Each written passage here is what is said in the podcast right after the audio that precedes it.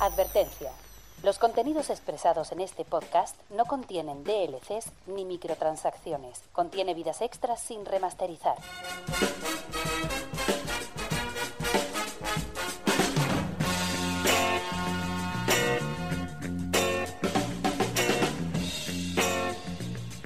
Bienvenidos a Gamica Podcast.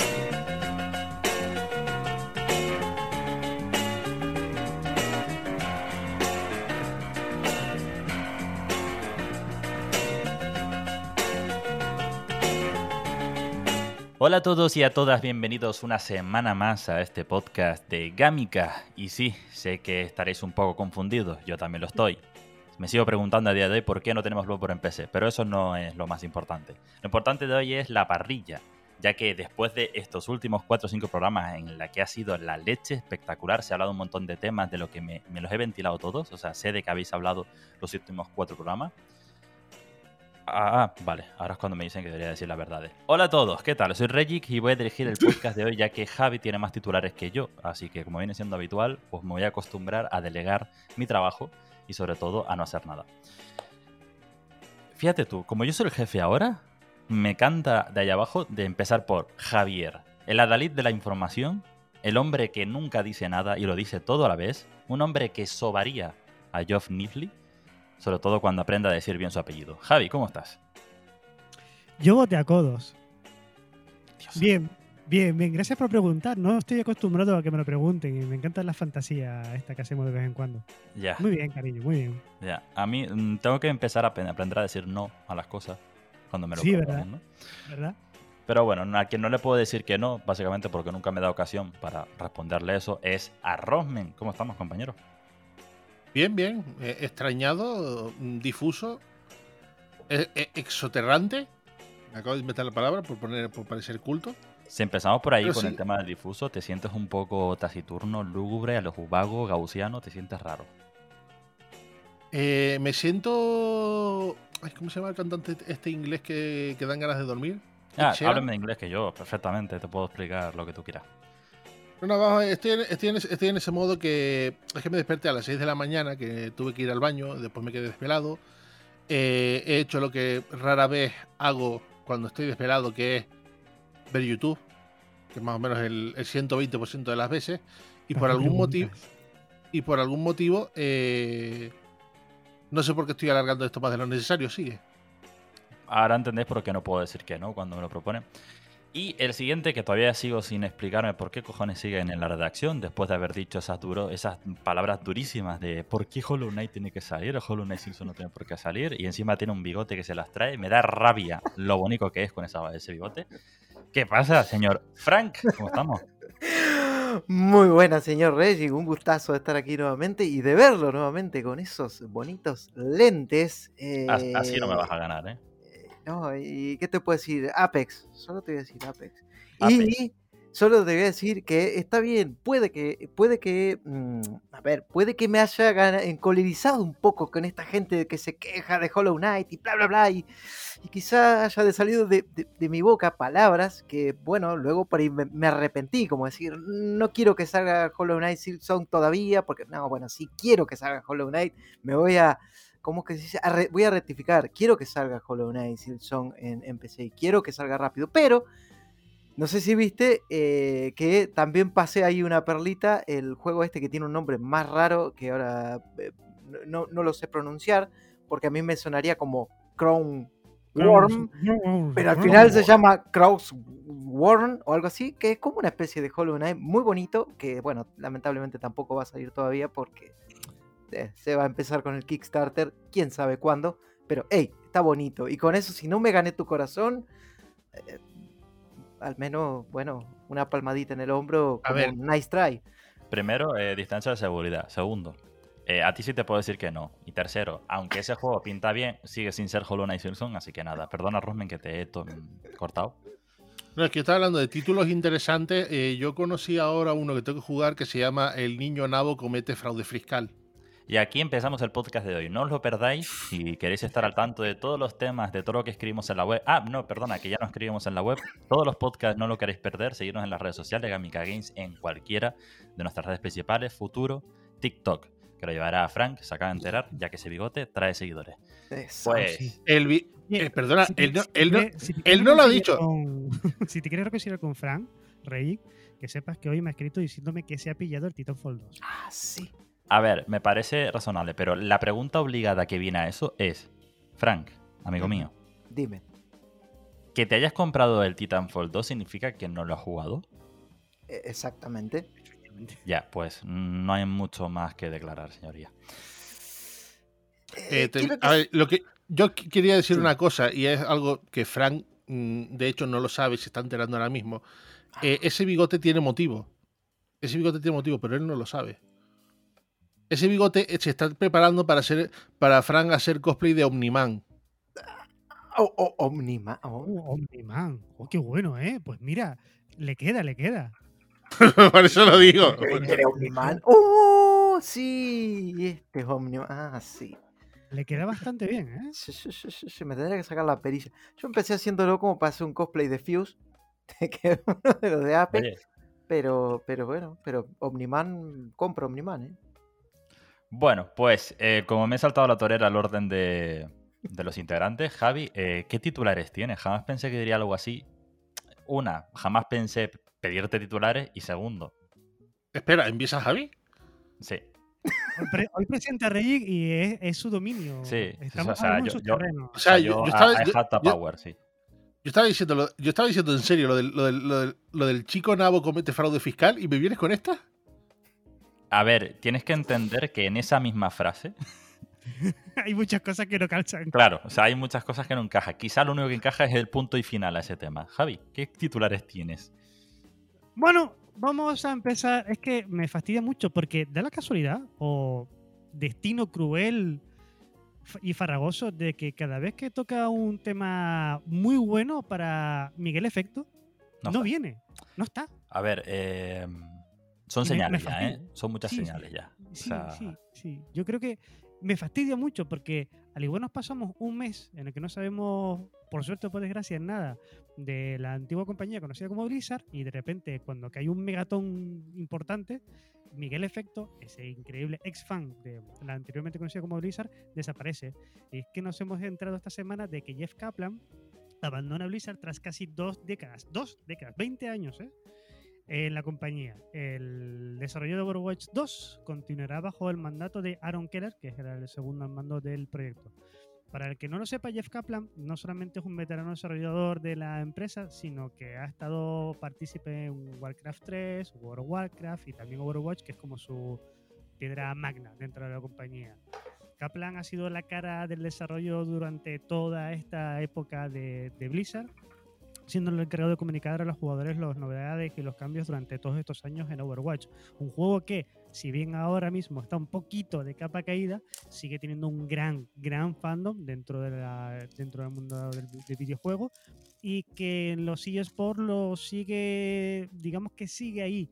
No está ahora mismo tan en el top como estuvo en su momento, pero yo sigo recordando perfectamente esa Tenerife Land Party de hace cuatro años, justo el verano que se lanzó Overwatch, que pasabas por las filas de 200, 300 personas jugando al mismo tiempo al Overwatch acabante de lanzar y todavía tiene su calado. Y es una pena de que Jeff Kaplan abandone eh, Blizzard por, por muchos motivos, sobre todo por la imagen que está dejando la compañía, que es una cosa que siempre hemos dicho. Y además, hasta incluso él mismo lo ha reconocido. En el comunicado que nos han enviado, cito.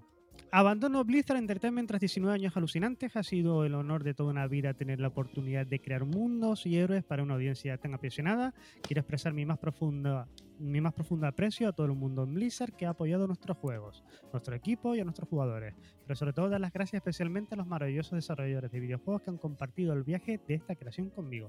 No dice absolutamente nada, o sea, quiero decir, no dice nada específico, pero entre líneas se deja ver de que eh, lo que antes se llamaba como Blizzard está cayendo en una espiral de autodestrucción más rápida que de lo que nosotros pensábamos en realidad. ¿eh? Está cayendo muy fuerte. Y es es una sí. pena porque si buscáis una foto de Jeff, de Jeff Kaplan en Google ahora mismo, abrid el móvil, la página web, lo que estéis haciendo en el ordenador, buscad Jeff Kaplan. Veis una foto de él y puede ser perfectamente la mejor persona del mundo. No te puedes enfadar con una persona que tienes A ver, a ver. Mejor persona del mundo. Todavía me acuerdo de ese directo de probablemente unas 10 horas en las que Sí. estuvo él sentado frente a la cámara sin decir nada. Sí. Sí, sí, sí. sí. A ver, mu- buena persona igual sí, mal de la cabeza también es otro rollo. Es verdad que eh, estamos viviendo una época bastante rara en el sentido de que estamos en un punto en el que por fin vamos a aceptar, y digo por fin porque yo creo que es algo que tendríamos que haber aceptado hace tiempo, de que esto sería ya la crónica de una muerte anunciada, de que ya deberíamos dejar que Blizzard deje de ser que ya se acabó, es decir, que cambie de nombre o que directamente pase a otras manos y se llame Bluethur, lo que quiera pero que ya no es la Blizzard de antaño, ya no es la misma empresa de antaño. Es decir, a excepción de Gamica, no hay otra empresa que mantenga los originales todavía en plantilla. No, pero en realidad, y esto tú lo sabes bien, Blizzard se, acabará co- eh, acoplando al plan de Activision o seguirá siendo seguirá un estudio como en su momento fue Bungie para Xbox, muy al principio de Bungie, será un estudio que desarrollará, desarrollará o apoyará eh, otros proyectos que tenga Activision en ese momento en cartera o simplemente empezará a desarrollar según qué IP se le venga bien a Activision aprovechando las licencias que tiene ahora mismo Blizzard. Pero más tarde o más temprano, lo que conocemos nosotros o hemos conocido como Blizzard acabará desapareciendo del todo, si no es que ya está extinta. Pero eso no tiene por qué ser malo. Quiero lanzar aquí también una lanza al optimismo. Quiero lanzar aquí una mano a la buena fe. Jeff Kaplan se va de Blizzard, pero no significa que vaya a dejar de hacer videojuegos. Simplemente no, te, no estará en Blizzard. Pero hay muchísima gente que ha dejado estudios, ha cambiado de rumbo, se ha ido o ha venido y de repente resultan de que tienen mayor rango de creatividad con, con el que poder hacer cosas o experimentar en el medio, que es lo que la gente, esta gente le apetece a fin de cuentas. Y ahora han petado con FPS y ahora lo que quieren es experimentar de hacer, por ejemplo, qué sé, Kojima. También te digo que este tipo de cosas crea un movimiento brutal en las redes sociales. Por ejemplo, Sí. ahora mismo ya tenemos en boca de todos la salida de Jess Kaplan de Blizzard. Por lo tanto, eso aumenta la incertidumbre en la comunidad fan de la misma. Por lo que ahora mismo esta empresa tiene que mover fichas. Es decir, ¿qué van a hacer? ¿Van a dejar que se siembre esa duda de, oye, ¿qué va a pasar con Overwatch 2? ¿Qué, van a, pa- qué va a pasar con la dirección creativa? ¿Qué va a pasar con todo esto? Ya que Jess Kaplan, eh, una de las personas que entiende muy bien la filosofía de la empresa, se va. Pues entonces creo que el movimiento lógico o el, momento, el, el movimiento más eh, acertado sería empezar a mover fichas. Y yo creo que esa sería la parte positiva de que este gran hombre se vaya de esta empresa y es que ahora no le queda más remedio a Blizzard que en los próximos meses o a Activision Blizzard los próximos meses anunciar algo. Soltar un teaser del adelanto de Overwatch 2, preparar algo del Diablo nuevo o directamente hablar de, del remake o algo de eso y que la gente cambie un poco de tema, ¿no? Yo creo que esa es la parte buena que nos podríamos llevar. Yo creo que si no lo hacen, pues vamos a estar mucho tiempo dudando de esta empresa y la empresa va a tener bastante presión detrás. Yo soy más agorero en ese sentido. Yo a mí la salida de Kaplan me huele, a me- digan lo que digan, me huele a eventual cancelación de Overwatch 2 y pasar el Overwatch original a free to play. Eh, eh, no sé, mira que, a, a ver, para mí el problema, bueno, qué sé yo, Blizzard, mm, ya cuando se te va eh, uno de los fundadores y qué sé yo, como fue el caso de Mordaim, pues sí, bueno, igual la cosa no está tan bien y ahora se te va otro de los históricos como es este señor eh, Kaplan, viste, decís, bueno, sí, yo creo que coincido un poco con, con Reggie, digamos, de que estamos viendo el ocaso de lo que fue una, una desarrolladora a la que creo que muchísimos y sobre todo gente que, que- que viene del, del palo del PC, podríamos decirle, tenemos mucho cariño, mucho amor, porque, bueno, nos dio posiblemente a muchos el primer RTS, el primer eh, RPG o Action RPG o Hack and Slash RPG, como le quieran llamar. Eh, después nos volvió a conquistar con otro RTS que fue el StarCraft. Después eh, World of Warcraft, digamos, hizo muchos juegos que marcaron una época, pero es una pena. Y por ahí vos decís, Javi, bueno, está bien que se vaya y por ahí. mm, eso no quiere decir que el tipo vaya a dejar de hacer videojuegos y tal, pero es como un poco. un- no sé, es como que de algún modo se está muriendo ese, ese pedacito de historia del videojuego y, y siempre, qué sé yo, es como. Es un poco triste, ¿no? Eh, Sí. O, o sea, poniéndolo, eh, a ver, no, no, no vamos a ponerlo en términos de, qué sé yo, que se nos muera un ser querido o algo así, ¿no? Pero No. se entiende a, a- a lo que voy, ¿no? Es un cacho de historia, claro. Eh, es un cacho de historia y qué sé yo. Yo me acuerdo siempre cuando, cuando veo estas cosas que se empiezan a ir históricos y tal.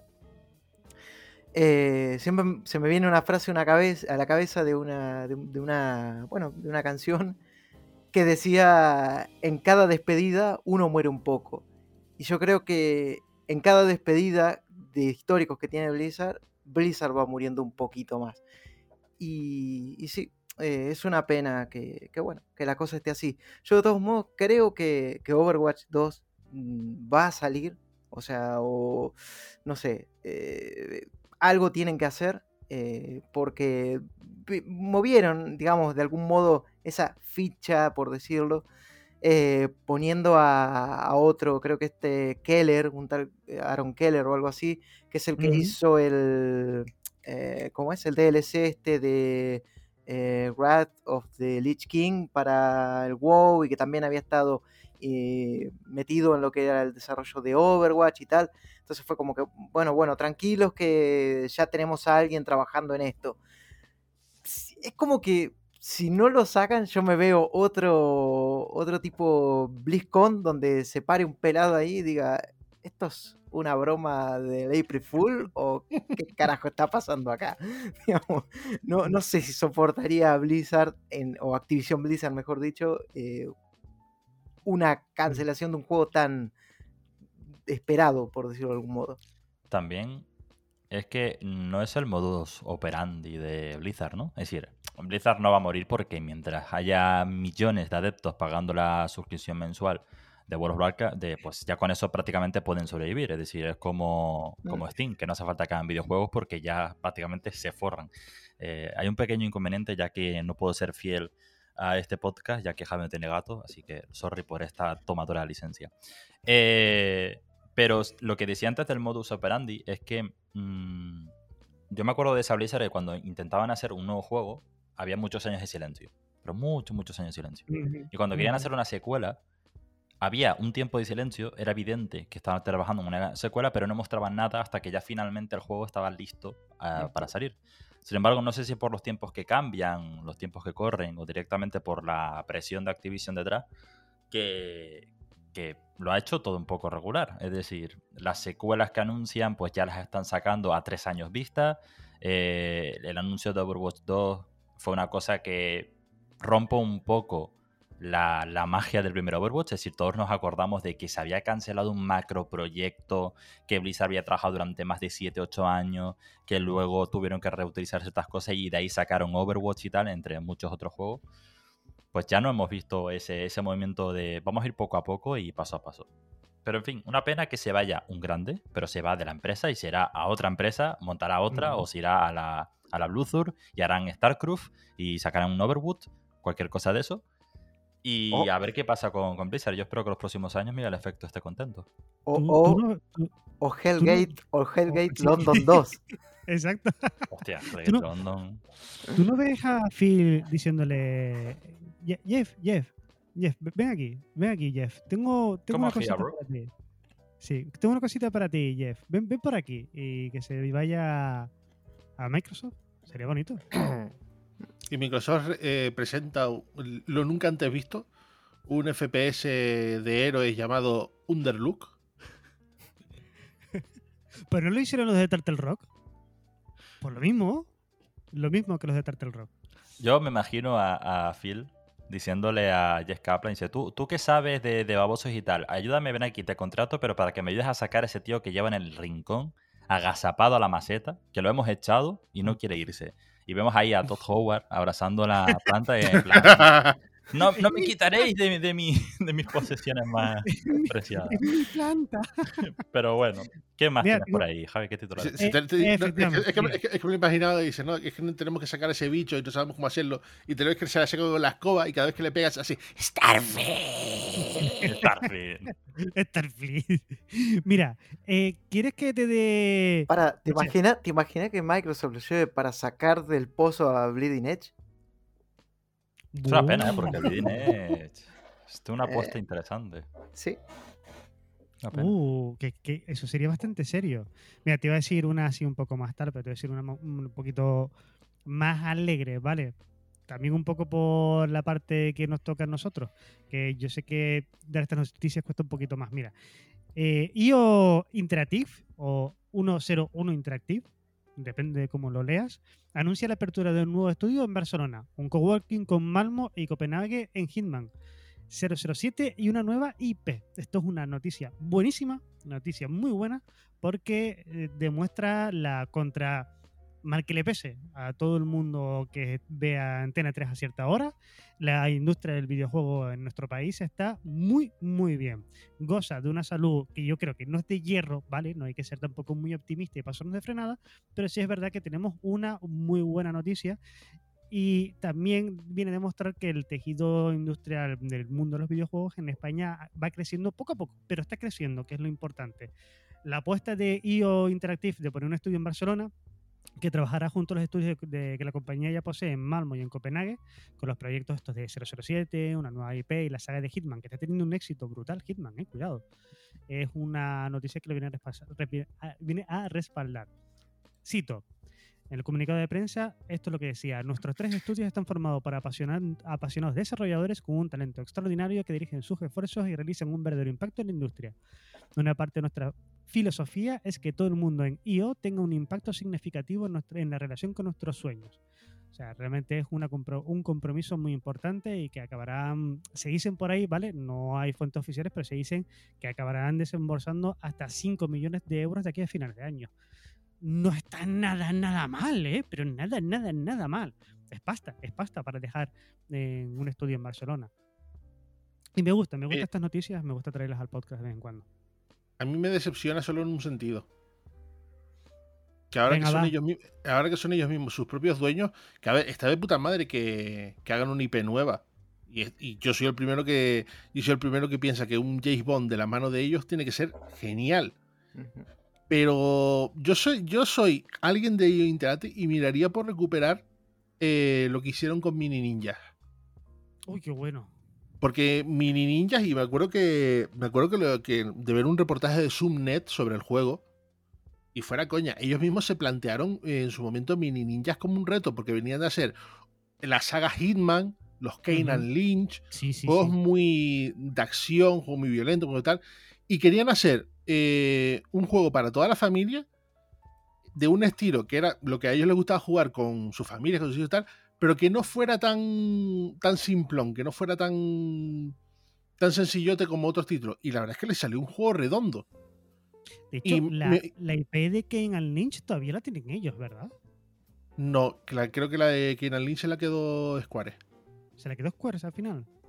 Es que, es que Square me tiene que poner un Game Pass ya, tío. Yo necesito que Square me ponga un Game Pass urgentemente. Pero lo que te digo, eh, ese grupo de gente que ha sido capaz de mantenerse en sus 13, de quedarse su IP, como fue Hitman, de ir de independiente, y cómo fue que Mini Ninja salió porque fue un empeño de ellos, porque recuerdo que Eidos en aquel momento, que era todavía Eidos, no daba un duro por el juego, y fueron ellos que se plantaron de queremos hacer esto, coño. Eh, y tengo ganas de, de, después de todo este tiempo que ha pasado, de cómo han remozado la saga de Hitman y todo esto, tengo ganas de ver esa parte creativa desbordada eh, en la actualidad con las herramientas actuales, las capacidades actuales, porque la- yo digo, Mini Ninja fue un juego sencillito, pero que disfruté muchísimo de arriba abajo y notaba mucho ese ese hacer de estamos haciendo algo que nos encanta y a la vez es algo que, que no estamos acostumbrados a hacer y que encima le salió bien. Exacto. De todos modos, ya estamos viendo eso, ¿no? De están trabajando en, en una nueva IP y sería el primer juego que hacen de forma independiente en Barcelona. Eh, ha sido un juego de palabras que tenía muchas ganas de decir. Así que veremos con qué nos pueden sorprender de aquí a un tiempo. Bonito, tutori- eh, bonito tutorial, iba a decir. Bonito titular, me ha gustado. Sobre todo porque hace mucho tiempo que no escuchaba yo el nombre del estudio IO Interactive. Más allá de que solo hacen Hitmans, Hitmans que son muy buenos, o sea, no lo niego. Son Sí. juegos bastante decentes. Quizás el 2, con ese modelo de negocio eh, capitular, eh, nos dio un- le salió un poquito el tiro por la culata, pero este Hitman 3 y demás eh, pinta bastante guay. Está funcionando como un tiro. Mira, no tengo más titulares porque a mí me gusta ir con el tiempo bien medido. Si Y que- quiere, Originalmente, en un principio, era dos titulares por persona. dos titulares por barba, correcto. Porque hay otra cosa, no, pero barbas, Exacto. las que, las que quieras. Seguramente lo que quieras pedirme ahora es dar paso a la música que vale la pena escuchar. Y así como hemos empezado contigo, seguimos contigo. Pero mm, me cantan los huevos, como dicen los argentinos. Así que, Frank, ¿qué titulares tienes por ahí? Ah, bueno. ¿Qué por ahí? Uf, me agarró. ¿Viste esto como cuando el profesor te dice usted al frente? Y, eh, bueno, ¿Eh? eh, es que no había preparado, profe. Nada, sí, eh, tenía, acá un, tenía acá un par de titulares muy rapiditos. Eh, bueno, el primero es que, gente, si son de esas personas que tienen un backlog inmenso en Steam, de, digamos, 25.000 juegos, ¿eh? ¿Por, qué, por- por qué no? ¿Qué- ¿Quién no tiene 25.000? ¿Quién no tiene la mitad de la biblioteca de Steam en, en- en su biblioteca, en su, bueno, en su librería de juegos? Porque al fin y al cabo Steam tiene como 50 y pico mil de juegos y, y hay gente que Eh, hay gente pobre que tiene 25 mil dame, o más. dame, dame seis años. Y en seis años tengo esa cantidad, no en Steam, en Epic. Da- Dame seis años. bueno, en Epic puede ser. Pero no sé si Epic tendrá este problema y Steam se preocupa mucho por su comunidad y dijeron, lanzaron ahí como una actualización, ¿no? De, de- bueno, se, se actualizó el cliente de Steam y cuando vos ibas y te fijabas qué fueron lo que hicieron, decía, arreglamos un posible, un posible crash que le sucedía a los usuarios que tenían 25.000 juegos o más. Y son tres personas las que tienen más de Me- 25.000 juegos. Menos mal, porque hicimos un change.org en su época y firmamos los tres de siempre. Y menos mal ha arreglado ya. o sea, Es que, es que me, es- es que me encanta porque es leerlo y es en plan. No, arreglamos un, fa- un fallo que atañe a los usuarios que tienen más de 25.000 juegos en su Sí. biblioteca. A los tres. A los tres. A los tres. A los tres. Bueno, sí, sí. Eh, la cuestión es eso, sí. Así que, bueno, nada, gente que tiene más de 25.000 juegos ya van a poder entrar a Steam de forma tranquila y disfrutar de, de- no sé, jugarán a Yo algo, pienso- no Yo, no, no, jugarán. yo pienso, yo pienso, tal como funciona Steam, yo Mm. pienso que esa gente es por los cromos. yo Es muy pienso que probable, ¿eh? Por los cromos y por Humble Bundle, que regalan mucho No, morrayas. no, principalmente, principalmente los cromos. Más que nada por el hecho de que. Es que me imagino, 25.000 juegos. eh, yo tuve una época de pillar cromos. Y después, y después recuerdo que a la larga ve- veía los juegos de cromos y la mayoría eran morralla de esta de Digital Assassins y cosas así. Y de Digital Homicide, perdón. Y era como, ¿por qué estoy haciendo esto? Por Dios, ¿por qué? Después, claro, A mí- después ves esa gente que tiene, que, que tiene un montón de juegos y los consigue gratis por los cromos. A mí me da mucha rabia. Hay, hay muchas cosas en esta vida que me dan mucha rabia. Una de ellas es el típico artista que dice, ay, qué mal me salió la Mona Lisa, menos mal que es un borrador. Asco me da esa gente. Pero asco, asco profundo. Lo segundo es que me cabrea mucho, pero ahora ya no tanto, después de esta gran noticia que ha dado Frank. Básicamente porque yo entraba a mi Steam y decía, vale, he superado los mil y pico juegos y, y tengo ese día como quien tiene 30 zapatos. No sé qué ponerme. No, no, sé qué jugar hoy. Pues ahora me siento más contento, porque ¿quién es el gilipollas que abre Steam y dice, no sé, no tengo juego, no me ah, apetece? Ah, me, me faltan, me faltan. 5.000...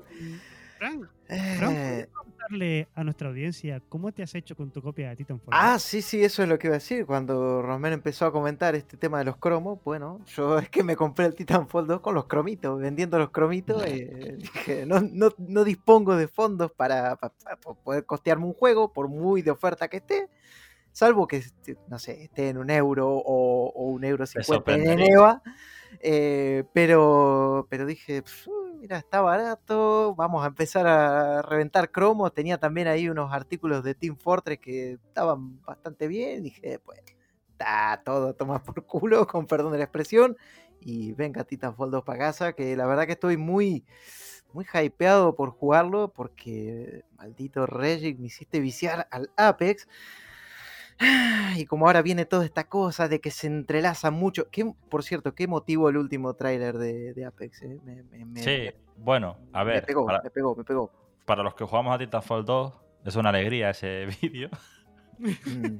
es algo bonito que pasa, más que emocionante y tal, pero bueno, ya te darás cuenta cuando juegues al juego y Sí, ya nos dirá. Eh, creo que te vas dando cuenta, Fran, después de tantos años, de que eh, mi propósito eh, en esta empresa es generar un tipo de movimiento y luego yo separarme. Es decir, tú me criticas que te he metido en el Apex, curiosamente cuando yo he salido del Apex, ¿no? Por, por la Sí, sí, puerta sí, de sí, atrás. sí, sí. Eres, eres un poco como Tony Cantó.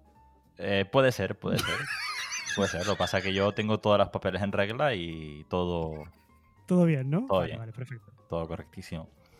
Bueno, pues guay, me, me gusta esa noticia, está muy bien. ¿Alguna otra?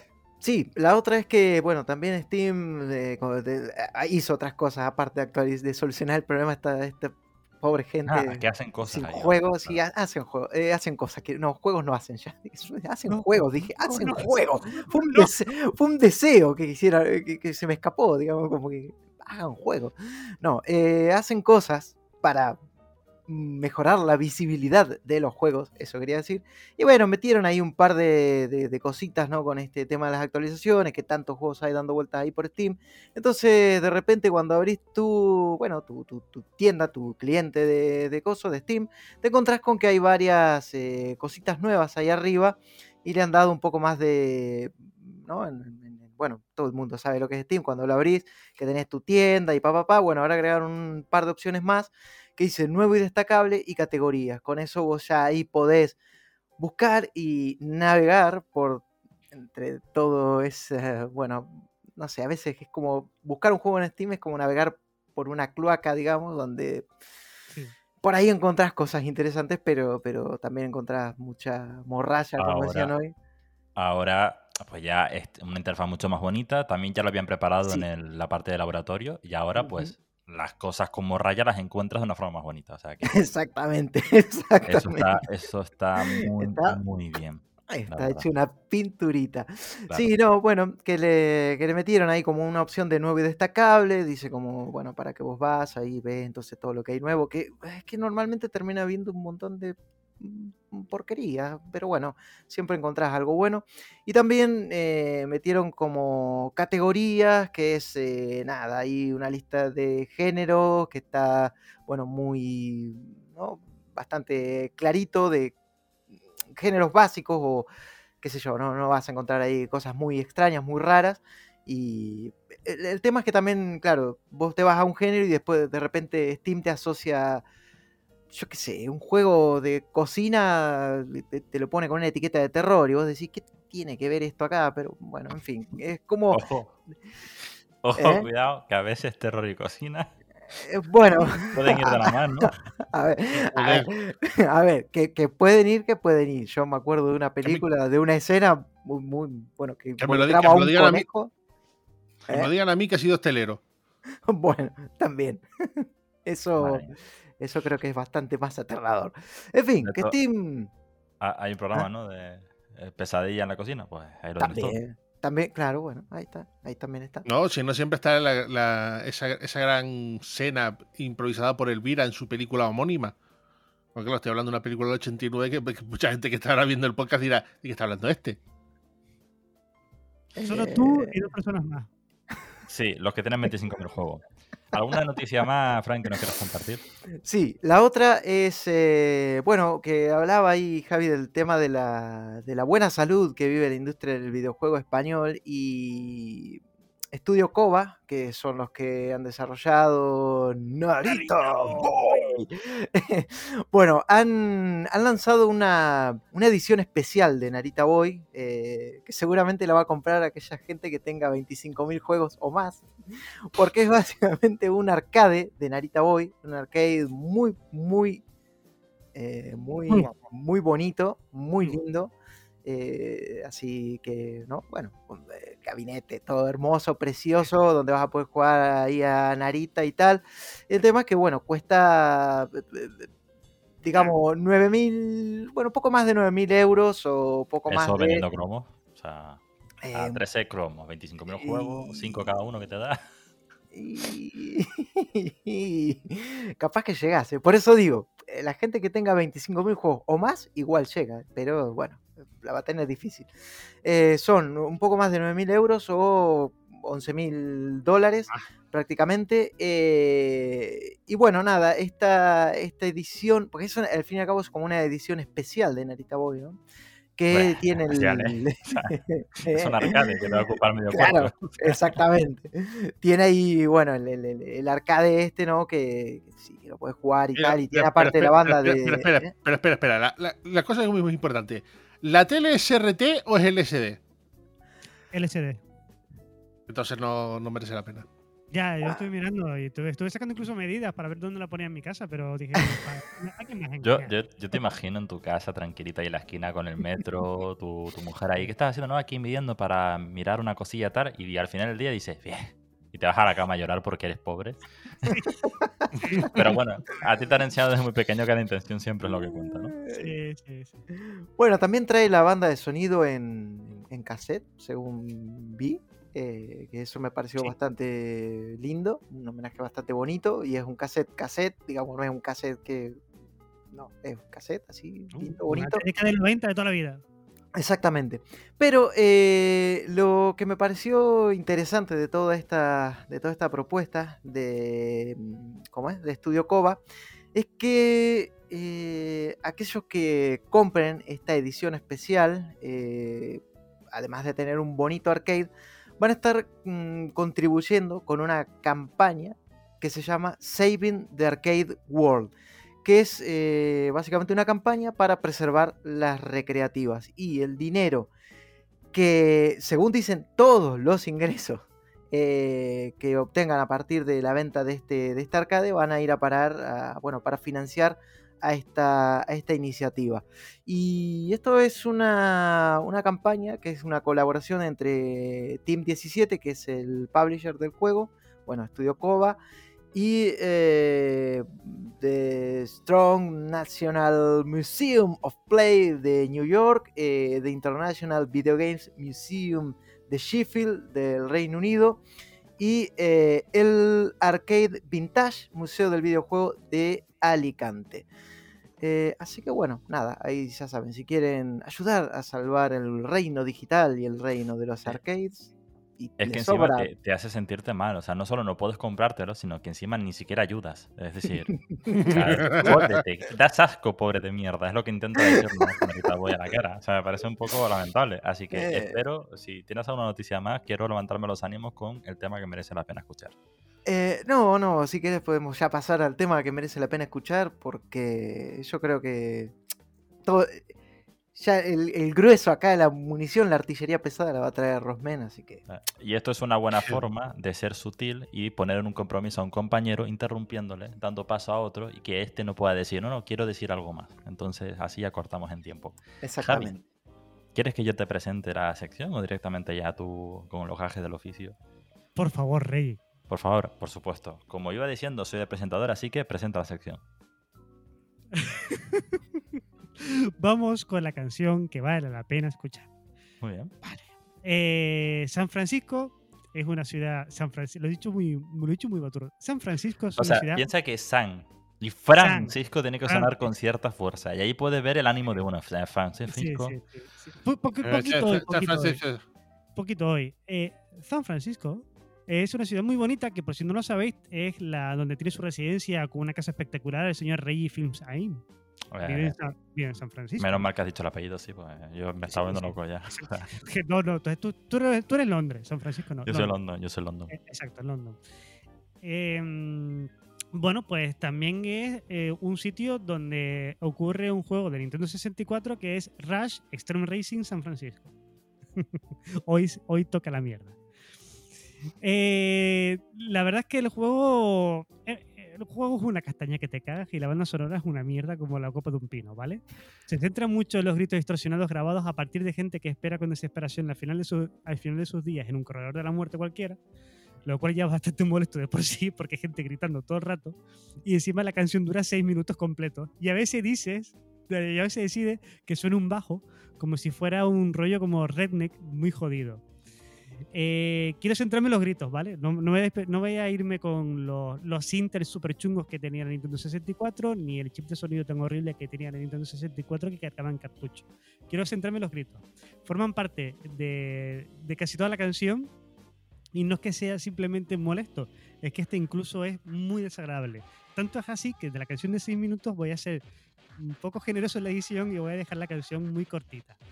Por si lo queréis escuchar completo y estáis en un momento muy de bajona o simplemente queréis empezar a una, pelea con vuestra psique personal, podéis buscar en YouTube Rave Rush San Francisco, Rave Rush San Francisco, y os podéis deleitar con esta aberración cromática en 64 bits de 6 minutos 19 de Rush Extreme Racing San Francisco.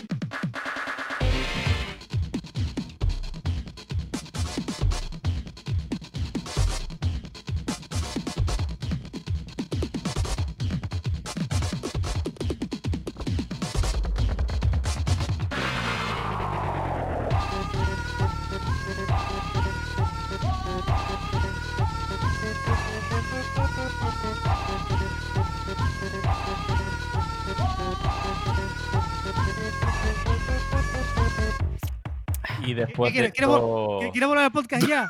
quiero volver y ya hemos Ay, vuelto. que joder así cuando te que interrumpe, te interrumpe. Cuando Javi- empezar Javi te del interrumpe, que es futuro- una putada, ¿verdad? Javi del futuro ya sabe lo que tienes que hacer. Tienes que empezar con la interrupción de tu persona del pasado.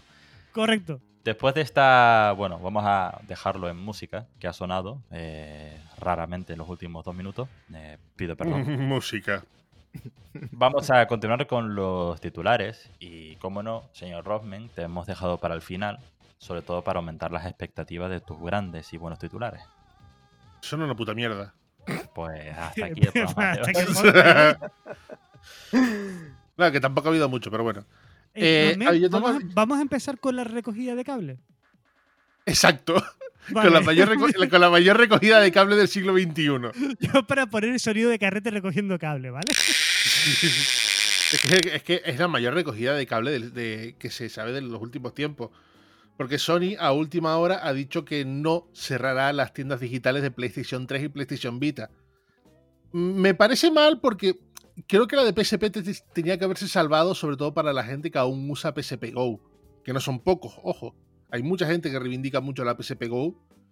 Y que, este, y que se quede sin tienda es una, es una putada, no hay una forma de decirlo de manera más, más suave.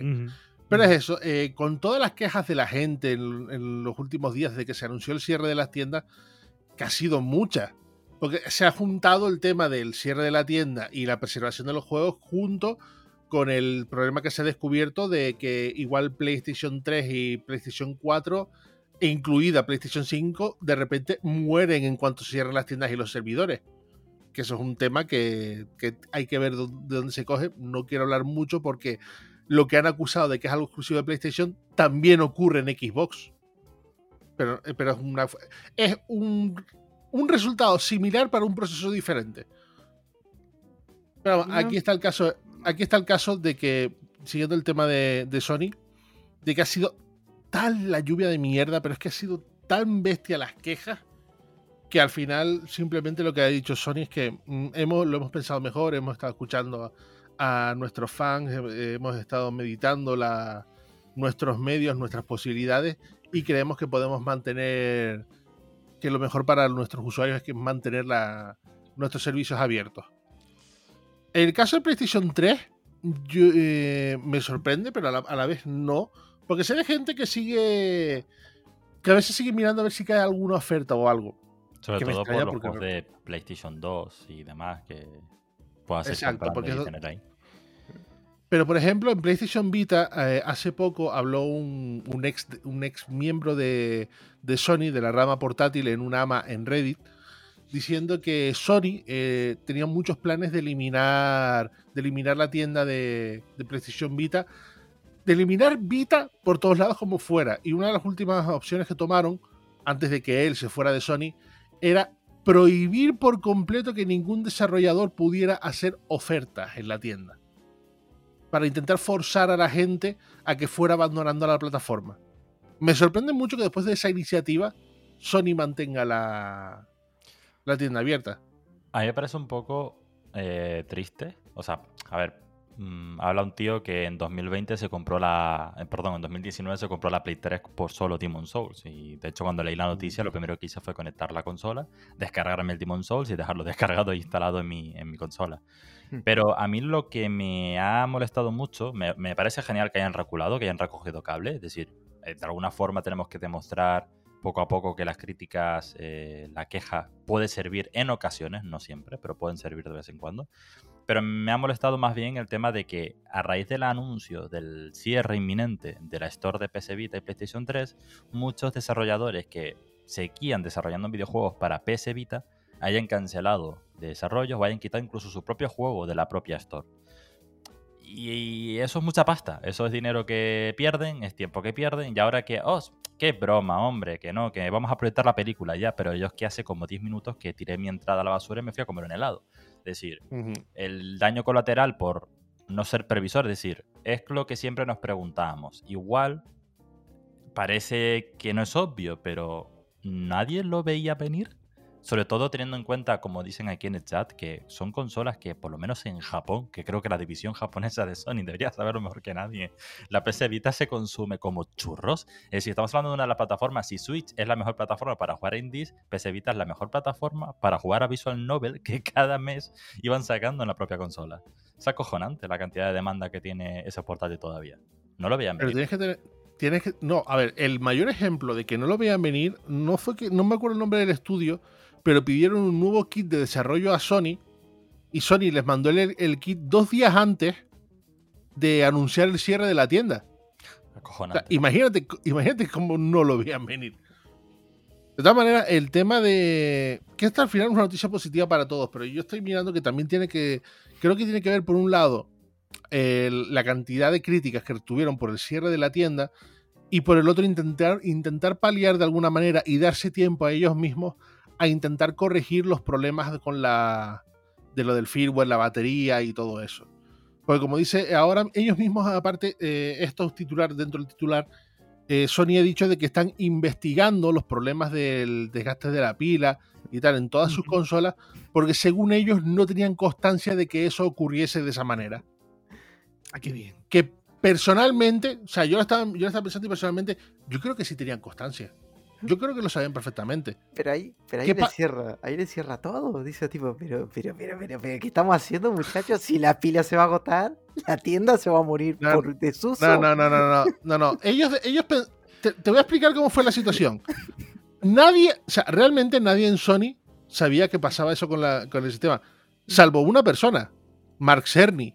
Mm, Mark Cerny es el ingeniero de la consola, el, el que ha creado Play 4. el que- pero claro, Mark Cerny va a la gente y le dice, oye, perdona, es que creo que hay algún problema con la consola por el problema del Es que lo clava, tío. ¿Eh? Sí. ¿Eh? que- ¿Eh?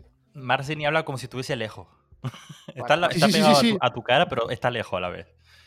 Pero es que yo me imagino los, em- los, em- los- yo es que me Como- imagino los empleados de, los empleados de Sony diciendo, creo que hay espíritus por aquí. Oigo Sí. como una voz lejana, desganada. Hola, buenas y es- tardes, eh, chicos. ¿Qué tal? Perdona, eh, no, es que soy, soy yo, Mark, soy el ingeniero. Es que este, llevo dos años intentando deciros que existe este problema con la consola, que la pila si se gasta, nada. Es que en serio estoy escuchando algo de fondo y, y te juro que tiene que ser un fantasma o algo. Se- o alguien se lo, del se lo he server- dicho a Nomura que hemos coincidido en el ascensor y me ha dicho que sí.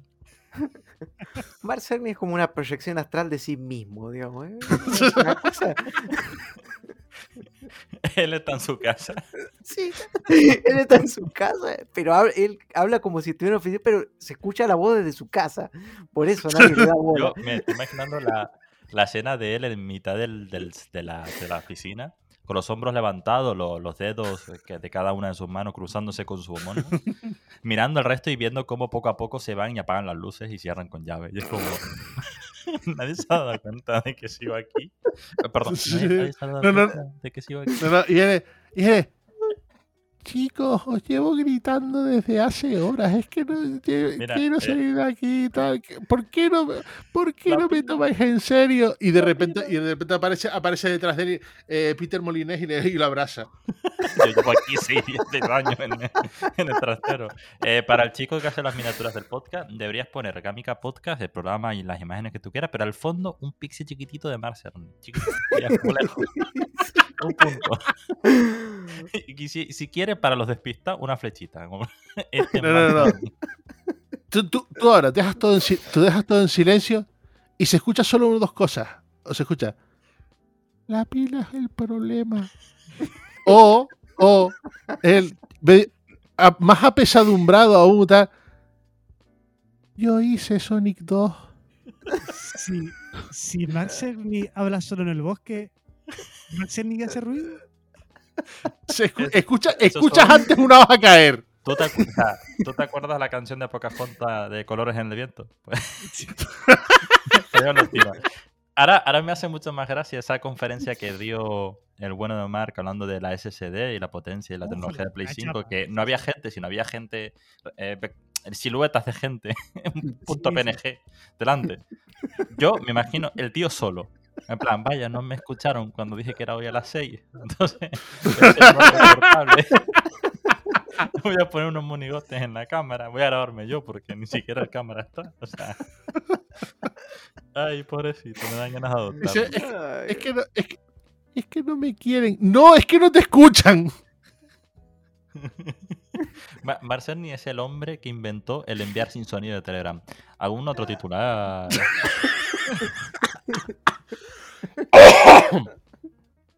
Eh, quiero hablar ahora de la, de la estupenda de la estupenda jugada de Epic intentando dejar claro delante del, eh, durante el juicio contra que tienen contra Apple Apple Apple Apple Apple a- ¡Ah! no Apple no Apple Apple Apple.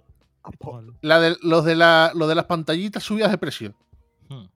Los de Cupertino. Eh, porque, a ver, eh, ahora en su, en su tienda, en, en la Epic Store, han incluido itch.io. Vaya.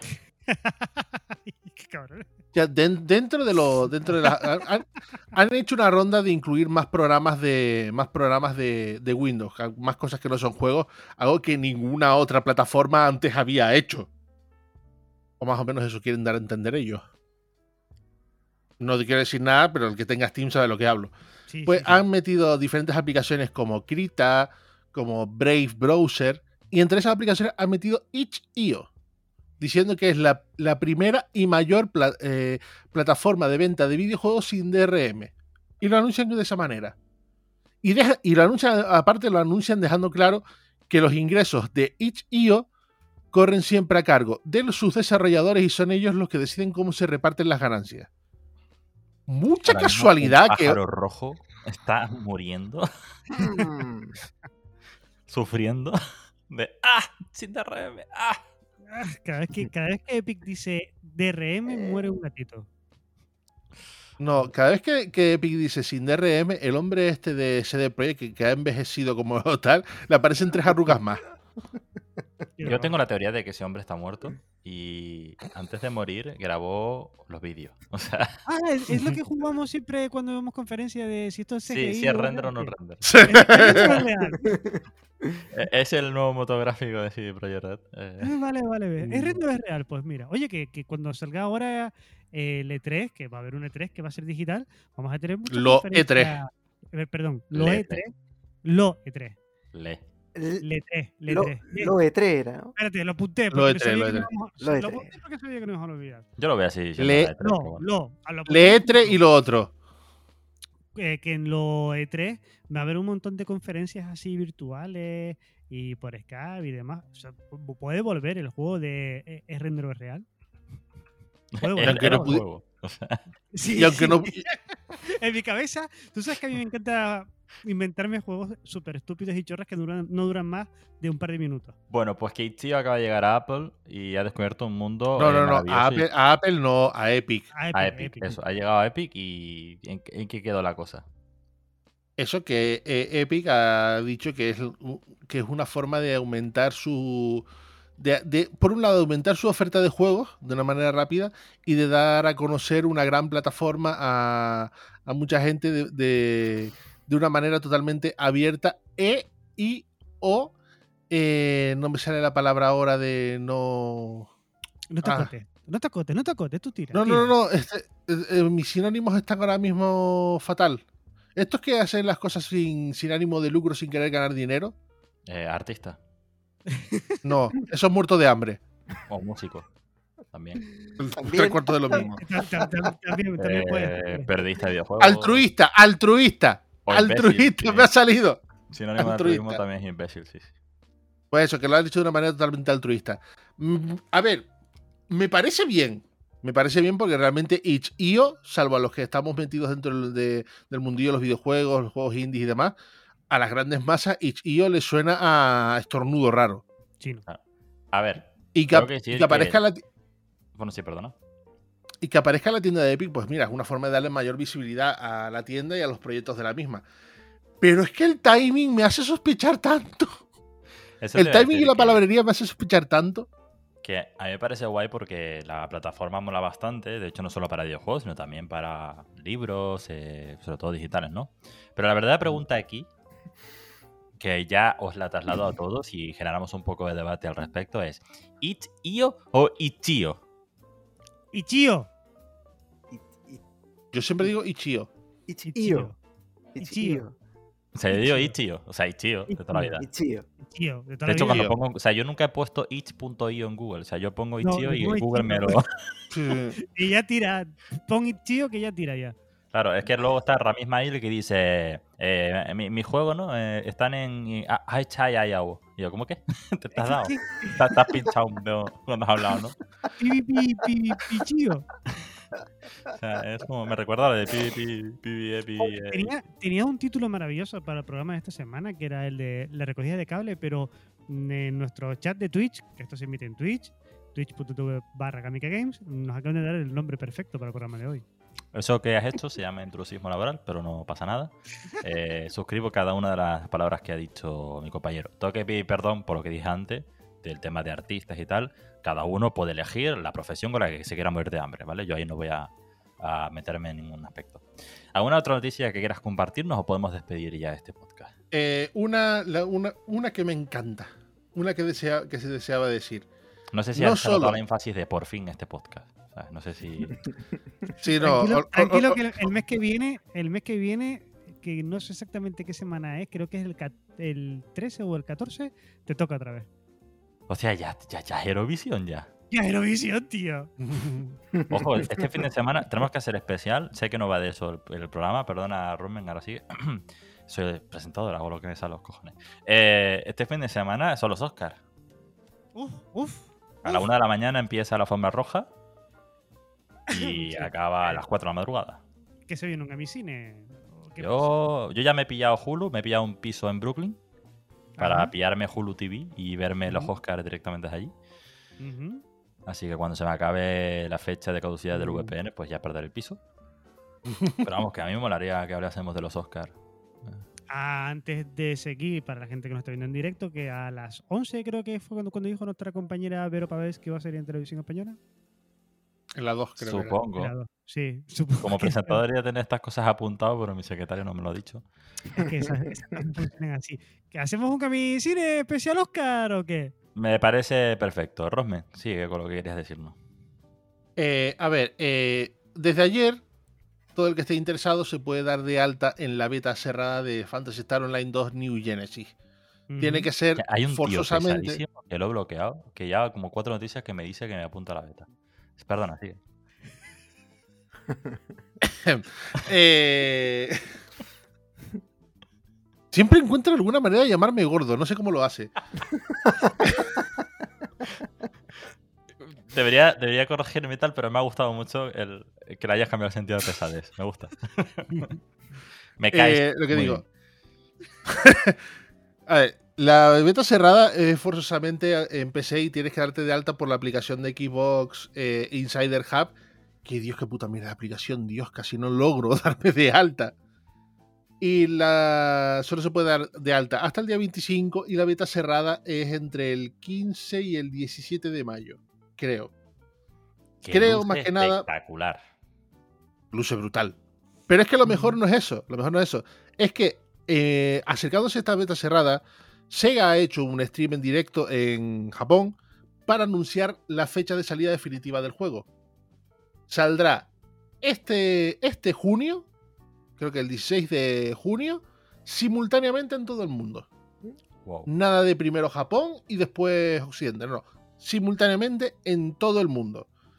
Eh, la beta cerrada ah, dará un, par de objetos con los que puedes continuar, eh, podrás continuar tu aventura después en la, versión definitiva del juego.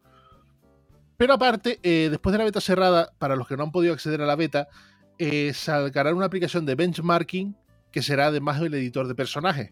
Y los, editores y los personajes que uses en ese editor podrás tenerlos, usarlos en el momento que salga la versión definitiva del juego. Empiezo a tener un déjà ¿eh? Todavía, todavía me acuerdo de cuando anunciaron, anunciaron el editor de personajes del primer Fantasy Online. Bueno, el, Mm. no el primero, sino Fantasy Star Online 2, cuando lanzaron la- el, launcher este. Y hubo mucha polémica porque puedes hacerte personajes de diferentes edades, inclusive menores, y hacer cosas muy raras. A ver si esta vez no se da el mismo caso. Eh, de hecho, se ha confirmado que eso no va a ser, que no va a ser posible, con lo cual ya ha habido mucha gente cabreada diciendo que por qué se censura de esa manera el juego. A ver, los las te la- niñas en Japón tienen 44 años, eso hay que dejarlo claro. Que aparenten más joven, cada uno pues utiliza la- la- el maquillaje o utiliza las formas de aparentar más joven, no, no podemos discrepar. Creo que lo único que no me gusta de todo esto que se ha anunciado de Fantasy Star Online New Genesis es el hecho de que la beta cerrada no va a ir por Steam, sino que va a ir por la tienda de Windows. Creo que es lo que más me, me chirría a mí. O sea, a día de hoy está han- muy superado. También han explicado, han explicado el tema de, cómo difiere la historia de este, de este juego con respecto al anterior, que ocurre mil años después del final del episodio 6 de Fantasy Star Online 2. Porque claro, todo Fantasy Star Online, todos los juegos, incluido Universe y tal, eh, la historia siempre ha sido dentro de una nave, eh, el Ark, y, a desde esa nave vas a ciertos planetas para hacer para tus misiones y tal. Aquí no. Aquí los, el ARC no existe, sino existen los ARCs, que son los ciudadanos que están en ese planeta y tú caes en ese planeta. Uf, un regustillo. Cambio. El Xenoblade Chronicle X.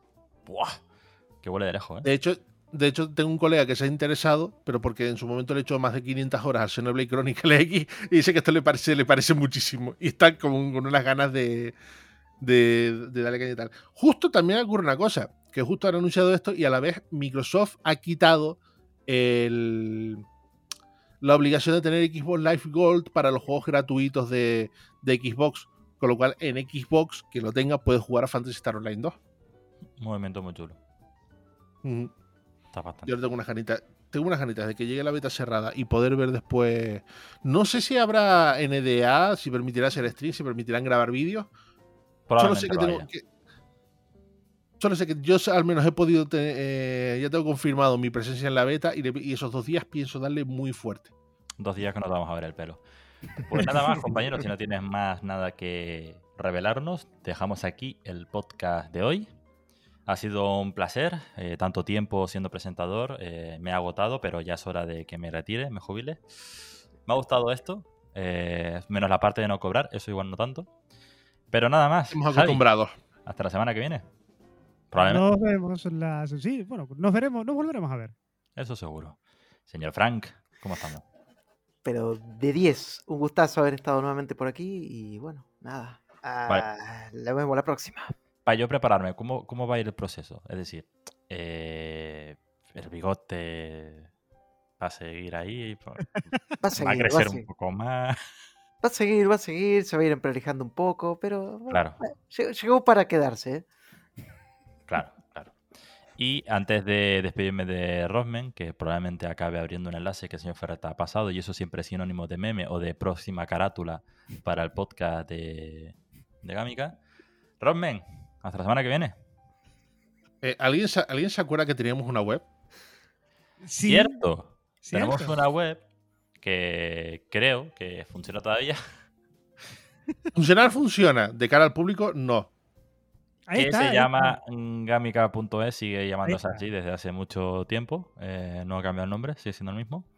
Y, y a mí me da pereza entrar porque siempre me pide que me loguee, es decir, como que se olvida de mí, me desloguea y tengo que volver a loguearme.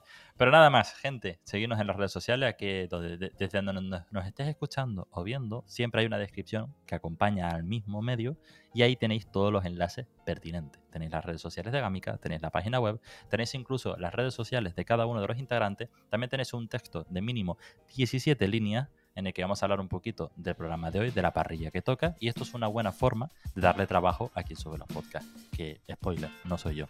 ¡Hala! Hasta la semana que viene. Ah, por cierto, ¿quieres lo que juegas?